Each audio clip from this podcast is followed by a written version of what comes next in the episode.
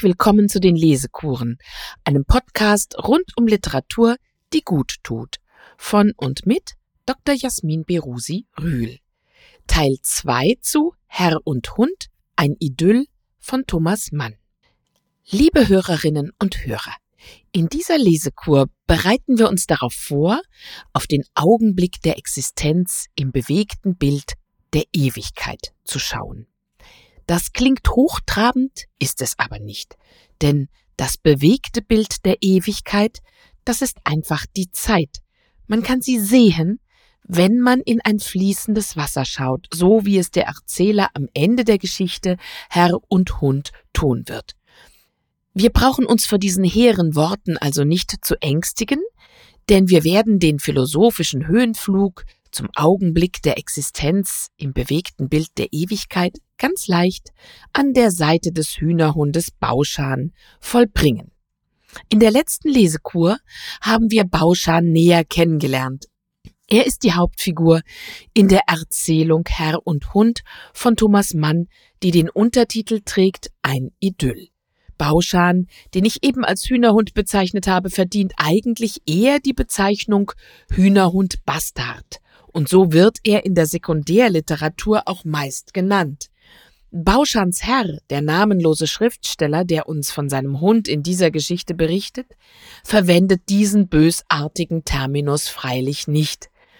Doch bevor er das Äußere seines Hundes näher beschreibt, stellt er schon fest, ein Hühnerhund wie er im Buche steht und nach der peinlichsten Observanz, ist Bauschan wohl eigentlich nicht. Und am Ende der ersten Seiten, nachdem wir das Tier vor uns sehen mit seiner rostbraun getigerten Färbung, seinem Zipfel weißer Haare auf der Brust, seinem breiten Schädel, der gedrungenen in schwarz getauchten Nase, den kühlen braunen Schlappohren und seinem Knebelbart, Glauben wir seinem Herrn aufs Wort, wenn er ausruft, Welch ein schönes und gutes Tier ist Bauschan auf jeden Fall, wie er da straff an mein Knie gelehnt steht und mit tief gesammelter Hingabe zu mir emporblickt. Unter der ersten Überschrift Er kommt um die Ecke haben wir erlebt, wie munterfreudig das Tier ganz zu Beginn der Erzählung heranstürmt, gerufen von seinem Herrn mit einem Pfiff von zwei Tönen, Grundton und tiefere Quart, so wie die Melodie von Schuberts unvollendeter Sinfonie beginnt. Thomas Mann hat die Erzählung mit 43 Jahren abgeschlossen im Jahr 1918. In den Krisenjahren des Ersten Weltkrieges hatte er gerade die Betrachtungen eines Unpolitischen vollendet und verfasste nun mit Herr und Hund ein ausgewiesenes Idyll, was einige seiner Zeitgenossen übrigens irritierte. Andererseits, das haben wir auch gehört, die Lokomotivenfabrik ist umgebaut in eine Rüstungsfabrik. Das hört man an den Geräuschen, die über die Isar, also über den Fluss, herüberkommen. Etwas Unheimliches ist in der Ferne schon da. Thomas Mann nahm für seine Erzählung seinen Hund Bauschan zum Vorbild, den er, das haben wir beim letzten Mal auch erfahren, im Jahr 1916 in der Sommerfrische von Bad Tölz bei den Wirtsleuten des Gasthauses Kogel erworben hatte. Diese Tatsache spiegelt sich in der Geschichte ganz getreu. Und nun muss ich Sie und uns mit der traurigen Realität konfrontieren, die in der Erzählung glücklicherweise nicht vorkommt. Ich tue das gleich zu Beginn dieser Lesekur, damit wir am Ende davon verschont bleiben. Thomas Manns echter Bauschan ist nämlich leider nicht alt geworden. In seinem Essay Brief an einen Hund von 1922 schreibt Thomas Mann, eine schwere Staupe, verbunden mit eitriger Lungenentzündung, raffte ihn fort. Schon bald, nachdem ich den Leuten von ihm erzählt, nachdem er also sozusagen auf anderer Ebene lebendig geworden, und manchmal kann ich den Gedanken nicht unterdrücken, dass da ein Zusammenhang bestehen könnte und was ich tat, vielleicht nicht gut getan war an der Kreatur, sondern sündhaft. Wer weiß. Dieser Gedanke, dass der Tod des Tieres in einem Zusammenhang stehen könnte mit der Dichtung, ist metaphysischer Natur. Thomas Mann bringt hier etwas zum Ausdruck, was ihn als Schriftsteller schon immer bewegt hat, nämlich die Rücksichtslosigkeit, mit der ein Autor nun einmal gezwungen ist, sich bei seinen Mitmenschen und sei es auch bei einem seiner Hunde zu bedienen, sie zu Figuren zu machen in seinen Romanen und Erzählungen und wie der liebe Gott mit ihnen zu schalten und zu walten. Doch Thomas Mann ist zu sehr Künstler, als dass er diese traurige Vorstellung, dass die Erzählung von Herr und Hund etwas mit dem Tod des realen Bauschan zu tun haben könne, allein im Raum stehen lässt. Denn so traurig diese scheinbare metaphysische Koinzidenz auch ist, so verdanken wir eben doch dem künstlerischen Impuls Thomas Manns eine wunderbare Erzählung, in der uns Bauschan munter und ewig lebendig begegnen kann. Diese lebendige Ewigkeit wirkt so lange, wie es Menschen gibt, die das Büchlein lesen oder vorlesen und zuhören. Das war Thomas Mann selbst auch bewusst, und deshalb schrieb er in einer traurigen Notiz in sein Tagebuch anlässlich Bauschans Einschläferung Zeilen aus einem Gedicht von August von Platen. Zwar hat auch ihm das Glück sich hold erwiesen, denn schöner stirbt ein solcher, dem im Leben ein unvergänglicher Gesang gepriesen. Übrigens zeigte sich im Nachhinein, dass Bauschan für Thomas Mann tatsächlich ein besonderer Hund gewesen war und auch blieb.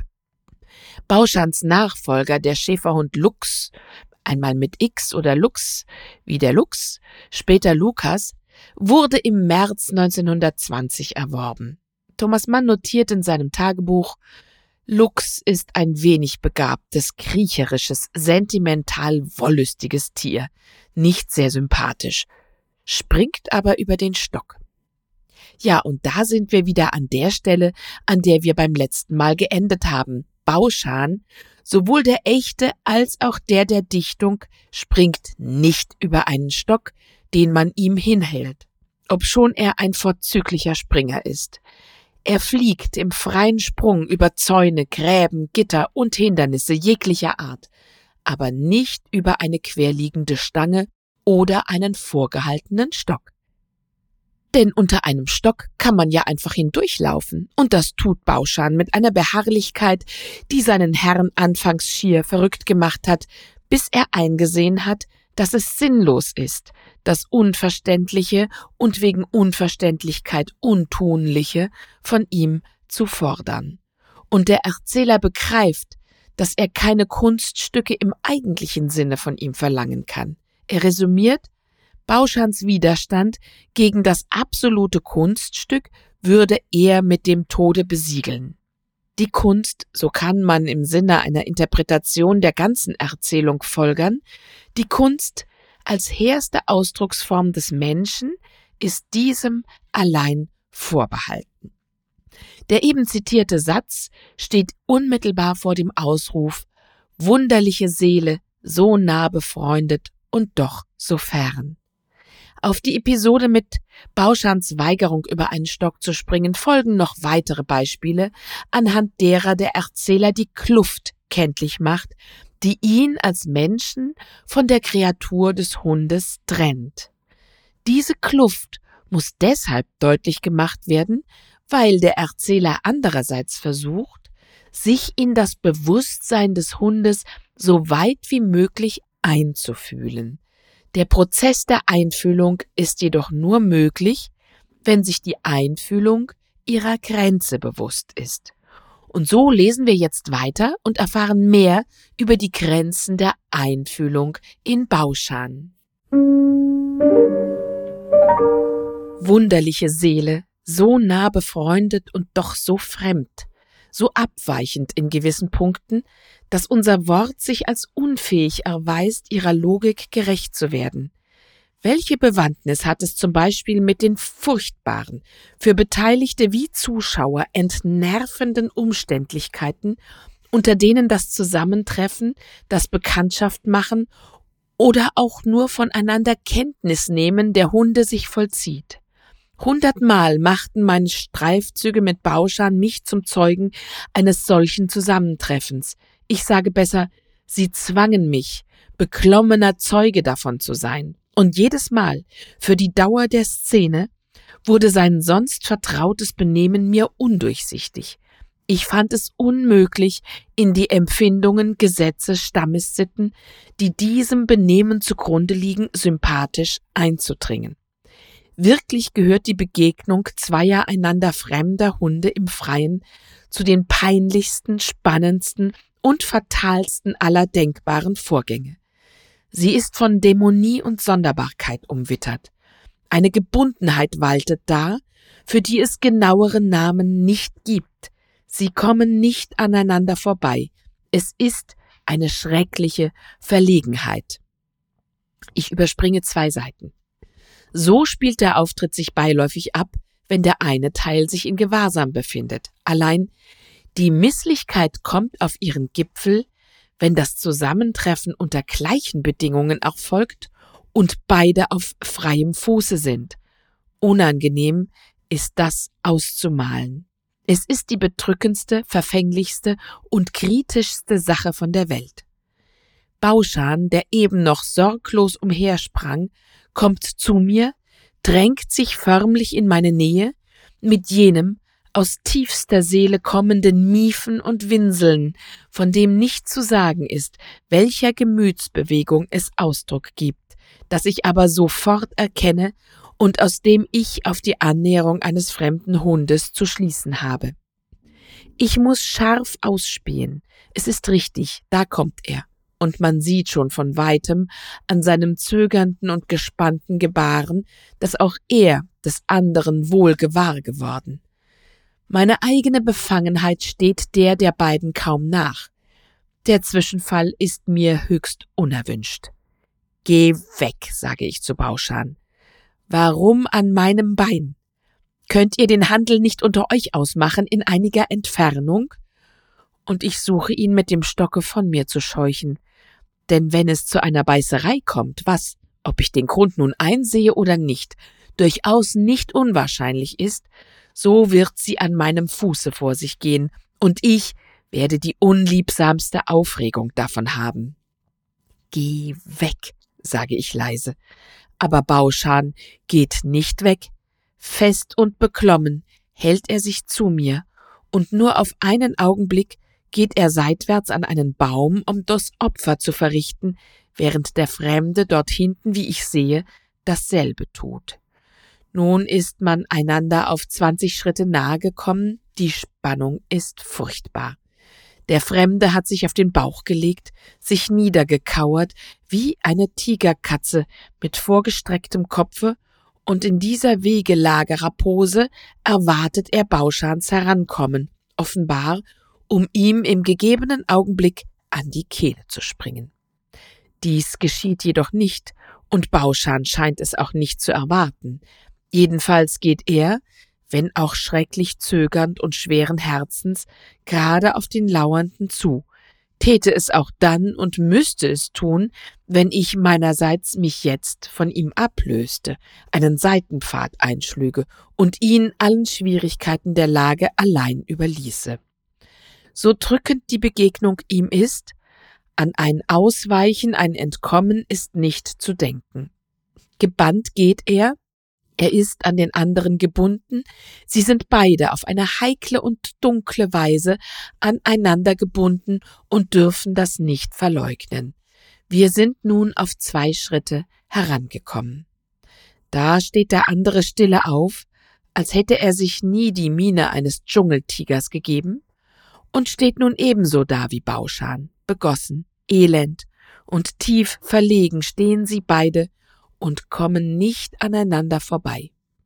Sie möchten wohl, sie wenden die Köpfe ab, sie schielen traurig beiseite. Ein gemeinsames Schuldbewusstsein scheint auf ihnen zu liegen. So schieben und schleichen sie sich gespannt und mit trüber Behutsamkeit zueinander und nebeneinander, Flanke an Flanke, und beschnüffeln einander das Geheimnis der Zeugung. Hierbei beginnen sie wohl zu knurren und ich nenne Bauschan mit gesenkter Stimme beim Namen und warne ihn, denn dies ist der Augenblick, wo sich entscheidet, ob es zur Beißerei kommen wird oder ob ich dieser Erschütterung überhoben sein werde. Die Beißerei ist da, man weiß nicht wie und noch weniger warum.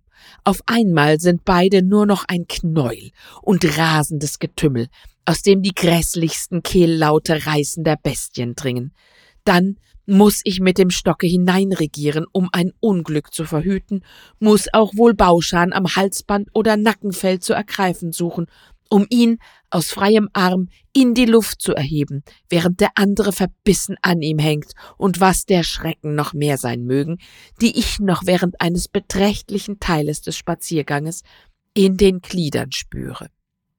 Es kann aber auch sein, dass das Ganze nach allen Veranstaltungen und Umständlichkeiten ausgeht wie das Hornberger Schießen und still im Sande verläuft.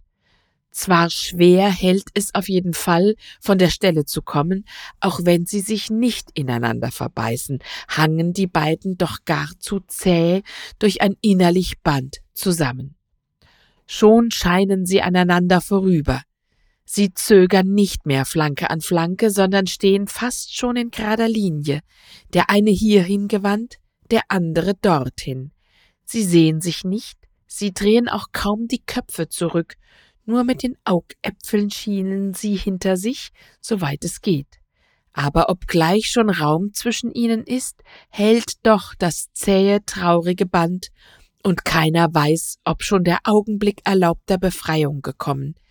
Es möchten wohl beide fort, allein aus irgendeiner Gewissensbesorgnis wagt keiner sich loszumachen, bis endlich, endlich der Bann gebrochen ist, das Band zerreißt und Bauschan dahinspringt, erlöst, erleichterten Herzens, als sei ihm das Leben wiedergeschenkt. An dieser Stelle ein für alle Mal, aber bezogen auf den gesamten Text. Wir lesen einen alten Text. Er ist 1918 geschrieben worden. Ein heutiger Hund würde vielleicht durch eine Hundeschule gegangen sein. In jedem Fall sollte man das tun damit Hunde sich nicht ineinander verbeißen. Hunde müssen in der heutigen Welt auf ihr Herrchen, auf ihr Frauchen hören. Wir sind heute mit solchen Gefahren nicht mehr einverstanden, denke ich. Und ein weiterer Einwand, das werden wir im Folgenden noch erleben, vor allem in der dritten, in der letzten Lesekur zu Herr und Hund, die möchte gern Jagd von Bauschan, einem Wild hinterher zu hecheln und zu hetzen, auch das kann und darf nicht sein. Es gibt doch ein paar gute Dinge, die sich in den letzten hundert Jahren ereignet haben. Nicht nur, dass man Hunde nicht mehr erschießt, jedenfalls nicht in Deutschland. Ja, die Hundehalter sammeln sogar die Häufchen ihrer Hunde auf. Ich glaube, Thomas Mann hätte das höchlichst irritiert. Zurück zum Stellenkommentar. Ihnen ist vielleicht der Ausdruck aufgefallen, Sie beschnüffeln einander das Geheimnis der Zeugung. Ein Sprachkünstler wie Thomas Mann, für den auch religiöse Themen eine große Rolle gespielt haben, hat bei der Formulierung Geheimnis der Zeugung gewiss auch das Geheimnis des Glaubens im Sinn, das Mysterium Fidei, das nach der Konsekration, also nach der Aussetzung bei der Eucharistiefeier besungen wird. Die Kombination von Zeugung und Beschnüffelung unter Hunden erzeugt eine Assoziation, die die kirchlich-rituelle Formel zunächst herabwürdigt. Im Gegenzug aber wird das Tun der Hunde aufgewertet und mystifiziert, ja in einen Zusammenhang mit der Schöpfung gestellt. Das Geheimnis des Glaubens bezeichnet die Verwandlung des Profanen in etwas Sakrales. Das Geheimnis der Zeugung hingegen umgekehrt das Entstehen sterblichen, profanen Lebens aus einem uns unverständlichen und deswegen vielleicht sakralen Akt. Für Arthur Schopenhauer ist das die Welt als Wille, also die zum Leben drängende Materie. Da Mensch und Tier, was das Geheimnis der Zeugung angeht, sich auf einer metaphysischen Ebene nicht unterscheiden, wenn wir uns auch unterschiedlich benehmen, betont die Erwähnung dieses Geheimnisses die kreatürliche Nähe zwischen Herr und Hund. Und doch der Abschnitt, den wir eben gelesen haben, diese für den Herrn des Hundes äußerst unangenehme Begegnung zweier Hunde, schildert uns der Erzähler, um zu zeigen, wie wild, fremd und sonderbar ihm doch zuweilen das Wesen seines Hundes ist, das er kopfschüttelnd betrachtet und in das er sich nur ahnungsweise hineinfindet. Doch andererseits ist er ihm auch ganz vertraut und er versteht sich mit heiterer Sympathie auf alle Äußerungen seines Hundes. Es ist die asymmetrische Partnerschaft von Mensch und Tier, die uns Thomas Mann vor Augen führt. So auch zum Beispiel mit dem Gähnen. Ich rede von diesen Dingen, um anzudeuten, wie wildfremd und sonderbar das Wesen eines so nahen Freundes sich mir unter Umständen darstellt. Es wird mir unheimlich und dunkel dann. Kopfschüttelnd betrachte ich es und nur ahnungsweise finde ich mich hinein. Sonst aber kenne ich sein Inneres so gut, verstehe mich mit heiterer Sympathie auf alle Äußerungen desselben, sein Mienenspiel, sein ganzes Gebaren. Wie kenne ich, um nur irgendein Beispiel anzuführen, das gewisse piepsende Gähnen, das er an sich hat, wenn ein Ausgang ihn dadurch enttäuschte, dass er allzu kurz und sportlich unfruchtbar war. Wenn ich den Tag spät begonnen habe, nur gerade vor Tisch noch auf eine Viertelstunde mit Bauschan ins Freie gegangen und gleich wieder umgekehrt bin, dann geht er neben mir und gähnt. Es ist ein unverschämtes, unhöfliches, sperrangelweites viehisches Gähnen, begleitet von einem piepsenden Kehllaut und von beleidigend gelangweiltem Ausdruck. Einen schönen Herrn habe ich, drückt es aus. Spät in der Nacht habe ich ihn von der Brücke abgeholt, und da sitzt er denn heut hinter der Glastür und lässt einen auf den Ausgang warten, dass man vor Langeweile verenden möchte, wenn er aber endlich ausgeht, so tut er es, um wieder umzukehren, bevor man nur irgendein Wild gerochen. Ai, ein schöner Herr, kein rechter Herr, ein lumpiger Herr. Eigentlich kann ein Tier ja nicht unverschämt und unhöflich gähnen.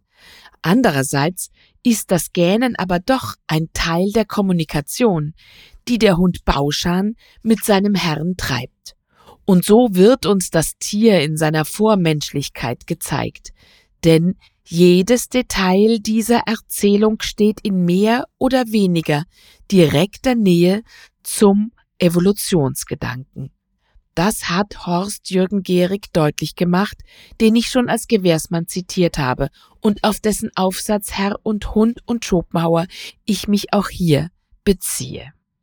Der Ich-Erzähler präsentiert sich uns als Schriftsteller beim Schreiben dessen, was wir gerade lesen. Und damit repräsentiert er den menschlichen Geist im Zustand der Reflexion. Es gibt eine ganze Reihe von Beispielen im Text, die den Akt der Reflexion deutlich machen. Einmal überlegt der Erzähler, Vielleicht gehe ich am geschicktesten vor, indem ich das Charakterbild des verstorbenen Percy zur Vergleichung heranziehe. Oder später, dahin kommen wir noch, schreibt er, Nachdem ich nun auch auf die Zone des Flusses näher eingegangen, habe ich die ganze Gegend beschrieben und, so viel ich sehe, alles getan, um sie anschaulich zu machen. Sie gefällt mir gut in der Beschreibung, aber als Natur gefällt sie mir noch besser. Sie ist immerhin genauer und vielfältiger in dieser Sphäre, wie ja auch Bauschan selbst in Wirklichkeit wärmer, lebendiger und lustiger ist als sein magisches Spiegelbild. Hier betrachtet sich der Geist selbst bei der Arbeit und bringt dies wiederum zu Papier. Allerdings nicht ohne Ironie, wie Gehrig bemerkt. Denn, Zitat, das magische Spiegelbild ist doch nichts anderes als die zur Idee gesteigerte Natur. Wenn man die Natur zur Idee steigert, so erhält man die Wirklichkeit der Kunst. und die muss zwangsläufig Abstand nehmen von der Natur. Es ist köstlich ironisch. Wenn der Erzähler also nun behauptet, die Schilderung gefalle ihm ganz gut, aber die Natur, wie sie sei, sei doch schöner. Und doch ist es eben nur das magische Spiegelbild, das uns von Bauschan übrig geblieben ist, denn alles in der Natur ist ja vergänglich. Lesen wir noch einen Absatz. Gern, wenn ich auf meinem Stuhl in der Mauerecke des Gartens oder draußen im Gras den Rücken an einen bevorzugten Baum gelehnt in einem Buche lese, unterbreche ich mich in meiner geistigen Beschäftigung, um etwas mit Bauschan zu sprechen und zu spielen. Was ich denn zu ihm spreche? Meist sage ich ihm seinen Namen vor, den Laut, der ihn unter allen am meisten angeht, weil er ihn selbst bezeichnet und der darum auf sein ganzes Wesen elektrisierend wirkt, stachle und befeuere sein Ich-Gefühl, indem ich ihm mit verschiedener Betonung versichere und recht zu bedenken gebe, dass er Bauschan heißt und ist. Und wenn ich dies eine Weile fortsetze, kann ich ihn dadurch in eine wahre Verzückung, eine Art von Identitätsrausch versetzen, so dass er anfängt, sich um sich selber zu drehen und aus der stolzen Bedrängnis seiner Brust laut und jubelnd gen Himmel zu bellen. Wir erleben hier, wie Bauschan durch die wiederholte namentliche Anrede in eine Art von Identitätsrausch gerät. Es ist klar, dass Identität als sich wissende Identität auf den Geist angewiesen ist, auf den Geist des Herrn, der seinem Hund dieses Bewusstsein offensichtlich verschafft. Wir als Menschen haben die Möglichkeit, uns als Individuen über das Interesse der Menschheit als Gattung zu erheben. Die Gattung ist als solche nur auf Fortpflanzung aus und stellt den Intellekt aller Individuen in den Dienst der Arterhaltung. Und das ist in Schopenhauers Diktion in den Dienst des blinden Willens. Um diesen Unterschied zwischen Mensch und Tier deutlich zu machen, formuliert der Erzähler an einer Stelle den Gedanken, auf seiner Stufe, also auf der Stufe der Gattung Hund, sondert gewiss das Leben des Einzelwesens sich oberflächlicher von dem der Gattung als in unserem Falle. In unserem Falle, das meint die Gattung Menschheit. Es werden ja die meisten Dinge erst deutlich, wenn man sie neben etwas anderes stellt, das vielleicht ähnlich ist, aber doch ungleich. Und ein besonderes Faszinosum bergen Übergänge und Übergangsbereiche, ja Grenzbereiche in sich. Ein solcher ist Bauschans Lachen. Dazu ein Absatz. Oder wir unterhalten uns, indem ich ihm auf die Nase schlage und er nach meiner Hand schnappt wie nach einer Fliege. Dies bringt uns beide zum Lachen. Ja, auch Bauschan muss lachen, und das ist für mich, der ebenfalls lacht, der wunderlichste und rührendste Anblick von der Welt. Es ist ergreifend zu sehen, wie unter dem Reiz der Neckerei es um seine Mundwinkel in seiner tierisch hageren Wange zuckt und ruckt, wie in der schwärzlichen Miene der Kreatur der physiognomische Ausdruck des menschlichen Lachens oder doch ein trüber, unbeholfener und melancholischer Abglanz davon erscheint, wieder verschwindet, um den Merkmalen der Erschrockenheit und Verlegenheit Platz zu machen und abermals zerrend hervortritt. Und nun mit dem letzten Absatz dieses dritten Kapitels werden wir übergeleitet zu den nächsten beiden Kapiteln. Der wichtigste Abschnitt der Erzählung, so erfahren wir hier, wird der letzte sein. Zitat, ich will meinen Helden nun kurzerhand in seiner Pracht und in seinem Elemente zeigen, in jener Lebenslage, worin er am meisten er selbst ist und die alle seine Gaben am schönsten begünstigt, nämlich auf der Jagd. In dieser Formulierung bestätigt sich, was wir oben im Zusammenhang mit der Identität angedeutet haben. Die Pracht und damit die schönste Blüte seines Lebens zeigt sich da, wo er am meisten er selbst ist. Im Falle Bauschans ist das also die Jagd. Aber der Begriff der Jagd muss hier anders verstanden werden, als man es gemeinhin tun würde. Es meint nicht die professionelle Jagd des Jägers mit seinem Hund, es meint vielmehr die leidenschaftlichen und gleichwohl aussichtslosen Versuche Bauschans, eines von den Wildtieren zu fangen, die es in der Gegend gibt. Das haben wir oben schon gerügt. Nehmen wir es jetzt als ein Stück Literatur. Doch vorher will uns der Erzähler noch das Revier näher bringen, in dem all das, was die Jagd betrifft und was Bauschan in seiner schönsten Pracht zeigt, abspielt. Und hier kommt Arthur Schopenhauer ins Spiel.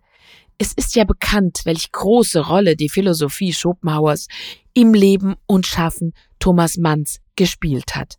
Thomas Buddenbrock liest kurz vor seinem Tod die ersten Seiten aus der Welt als Wille und Vorstellung und wird von dieser Form der Welterkenntnis grundlegend ergriffen. In seinem Essay Schopenhauer von 1938 sagt Thomas Mann, dass von Schopenhauer ein Wahrheitserlebnis bleibe, das nicht an Worte gebunden sei. Wie bewusst und absichtlich Thomas Mann sein an Schopenhauer geschultes Weltbild in der Erzählung Herr und Hund gespiegelt hat, mag ich nicht beurteilen. Ich kann nur sagen, dass mich Horst Jürgen Gehrigs Ansatz überzeugt hat und der lautet, Herr und Hund veranschaulicht die vier Stufen der Objektivation des Willens, wie sie uns Schopenhauer erläutert hat. Diese vier Stufen sind das Anorganische, das Vegetabilische, das Animalische und der Mensch, also Sandkorn, Baum, Pferd, Kind. Das Ganze aufgefasst als Wegmarken der Evolution. Ich hoffe, Sie haben keine Angst vor dem Ausdruck Objektivation des Willens. Er meint im Grunde einfach alles, was ist, die Materie und das Leben, welches aus der Materie besteht. Dieser Wille zeigt sich auch, wenn ein Wassertropfen zu einer Schneeflocke gefriert. Per Definitionem bezeichnen Schopenhauers vier Stufen der Objektivation des Willens sämtliche Bereiche, aus denen uns ein Objekt begegnen kann.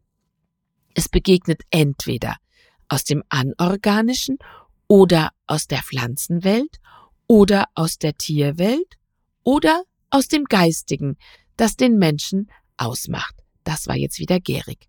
Und wenn wir dies auf die Erzählung Herr und Hund zuspitzen, sind das Schwemmgrund, Waldregion, Hühnerhundbastard und Schriftsteller. Gehrig sagt also, Thomas Mann demonstriert uns in Herr und Hund die Stufen des Organischen und den Menschen. Ihnen ist das Anorganische als Schwemmgrund vorgelagert. Betrachten wir das Revier von Bauschan. Das Haus des Schriftstellers liegt an einem Fluss. In die eine Richtung geht es in die Stadt zur Trambahn, in die andere in eine Flusslandschaft mit verschiedenen Charakteren von Wald, Aue, Gärten und ferneren Industrieanlagen. Vorbild für diese literarische Welt war Thomas Manns Münchner Villa in der Poschinger Straße, die er 1913 gebaut hat. Sein Haus war um 1916 noch das letzte Haus von München und auch heute noch lädt es dahinter eher zum Spazierengehen ein. Das Wohngebild drumherum war 1916 zwar angelegt, aber nicht fortgeführt. Der Krieg hatte das alles eingefroren. In Herr und Hund heißt es über den Landstrich, es ist noch nicht lange, dass Menschenwitz ihn urbar und siedlungsfähig gemacht hat. Anderthalb Jahrzehnte etwa, nicht mehr. Vordem war hier eine Sumpfwildnis, ein wahres Mückenloch, wo Weiden, Krüppelpappeln und dergleichen verkrümmtes Baumzeug sich in faul stehenden Teichen spiegelte. Die Gegend nämlich ist Schwemmgebiet, Einige Meter unter dem Boden befindet sich eine undurchlässige Erdschicht. So war der Grund denn morastig von jeher, und überall in seinen Vertiefungen stand Wasser. Der Schwemmgrund ist ein wichtiges Leitmotiv in dieser Landschaft, die man als eine symbolische Landschaft empfinden muss. Die Gegend, in der Herr und Hund spielt, ist dadurch gekennzeichnet, dass sich in ihr der Prozess der Zivilisation wie in einem Zeitraffer vollzogen hat. Das war nochmal Originalton gierig und dazu nochmal ein Stückel aus Herr und Hund. Das ist kein Wald und kein Park. Das ist ein Zaubergarten, nicht mehr und nicht weniger. Ich will das Wort vertreten, obgleich es sich im Grunde um eine karge, eingeschränkte und zur Krüppelhaftigkeit geneigte Natur handelt, die mit ein paar einfachen botanischen Namen erschöpft und bezeichnet ist. Der Grund ist wellig, er hebt und senkt sich beständig, und das ergibt die schöne Geschlossenheit der Veduten, die Unabsehbarkeit auch nach den Seiten hin. Ja, wenn die Holzung sich meilenweit nach rechts und links erstreckte, oder so weit, wie sie sich in die Länge erstreckt, statt dass sie von der Mitte her beiderseits nur einhundert und etliche Schritte misst, so könnte man sich nicht geborgener, vertiefter und abgeschiedener in ihr fühlen. Einzig das Ohr ist durch gleichmäßiges Rauschen von Westen her gemahnt an die befreundete Nähe des Flusses, den man nicht sieht. Es gibt da auch Schluchten, ganz angefüllt mit Holunder, Liguster, Jasmin und Faulbaumgebüsch, so dass an qualmigen Junitagen die Brust den Duft kaum zu bergen weiß. Und wieder gibt es Bodenvertiefungen, die reinen Kiesgruben, an deren Abhängen und auf deren Grunde nichts als ein paar Weidentriebe und ein wenig trockener Salbei gedeihen. Das alles will nicht aufhören, sonderbar auf mich zu wirken, obwohl es mir seit manchem Jahr zum täglichen Aufenthalt geworden. Irgendwie berührt dies viele Eschenlaub, das an riesige Farren erinnert, berühren diese Schlingranken und dies Röhricht, diese Feuchtigkeit und Dürre, dies kärgliche Dickicht mich fantastisch und um meinen ganzen Eindruck zu sagen, es ist ein wenig, als finde man sich in die Landschaft einer anderen Erdperiode versetzt oder auch in eine unterseeische, als wandle man auf Wassers Boden, eine Vorstellung, die ja mit der Wahrheit dies und das zu tun hat. Denn Wasser stand hier ehemals vielerorten, in jenen Senkungen zumal, die jetzt als viereckige Wiesenbassins mit wilden Baumschulen naturgesäter Eschen bestanden, Schafen zur Weide dienen und von denen eine gleich hinter meinem Hause gelegen ist. Der Erzähler winkt uns förmlich mit dem Zaunpfählen, wenn er betont, dass man sich in eine andere Erdperiode versetzt fühle, dass man schier unterseeisch und wie auf Wassers Boden wandle. Denn etwas später charakterisiert er auch noch das Wasser als das Element, aus dem wir alle kommen und aus dem wir bestehen. Herr und Hund bewegen sich also in einem Zaubergarten, Dabei dürfen wir auch mal an den Zauberberg denken, in einem früheren Erdzeitalter, näher am Schöpfungsakt vielleicht, so wie der Garten Eden. Dabei ist die Landschaft um sie herum durchaus beschränkt, geschlossen und recht enge, aber gerade das macht das Idyll, das Glück aus, da denken wir auch an die umschlossenen mittelalterlichen Paradiesgärtlein. Dazu können wir ein paar kluge Gedanken von Arthur Schopenhauer zitieren. Jede Beschränkung, sogar die geistige, ist unserem Glücke förderlich. Denn je weniger Erregung des Willens, desto weniger Leiden. Beschränktheit des Wirkungskreises benimmt dem Willen die äußeren Veranlassungen zur Erregung. Wie sehr hingegen die äußere Beschränkung dem menschlichen Glücke, soweit es gehen kann, förderlich, ja notwendig sei, ist daran ersichtlich, dass die einzige Dichtungsart, welche glückliche Menschen zu schildern unternimmt, das Idyll, sie stets und wesentlich in höchst beschränkter Lage und Umgebung darstellt. Das war jetzt Schopenhauer in seinen Aphorismen zur Lebensweisheit. In dieser Wildnis, die kreuz und quer von Pfaden durchzogen ist, begegnen Bauschan und sein Herr so gut wie nie Menschen. Wenn doch, ist das eine befremdende Ausnahme und mein Begleiter bleibt bei solchem Anblick wohl stutzend stehen und lässt einen einzelnen dumpfen Blaff vernehmen, der ziemlich genau auch meine eigenen Empfindungen dem Zwischenfall gegenüber zum Ausdruck bringt. Wir erleben hier, wie sehr Herr und Hund im Einklang miteinander stehen, dass der Herr Bauschans Blaff als ihm selbst ebenso gemäße Äußerung empfindet. Die Verknüpfung von menschlichem und animalischem ist, wie wir schon gehört haben, ein Leitmotiv der Geschichte. Nochmal ein kleiner Absatz.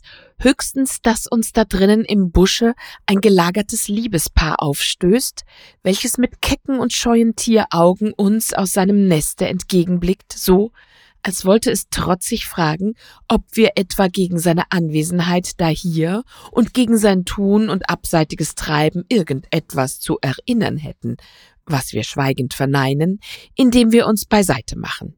Bauschan mit jener Gleichgültigkeit, in der ihn alles belässt, was nicht Wildgeruch nach sich zieht, und ich mit vollkommen verschlossener und ausdrucksloser Miene, welches alles auf sich beruhen und weder Beifall noch Missbilligung im geringsten durchscheinen lässt.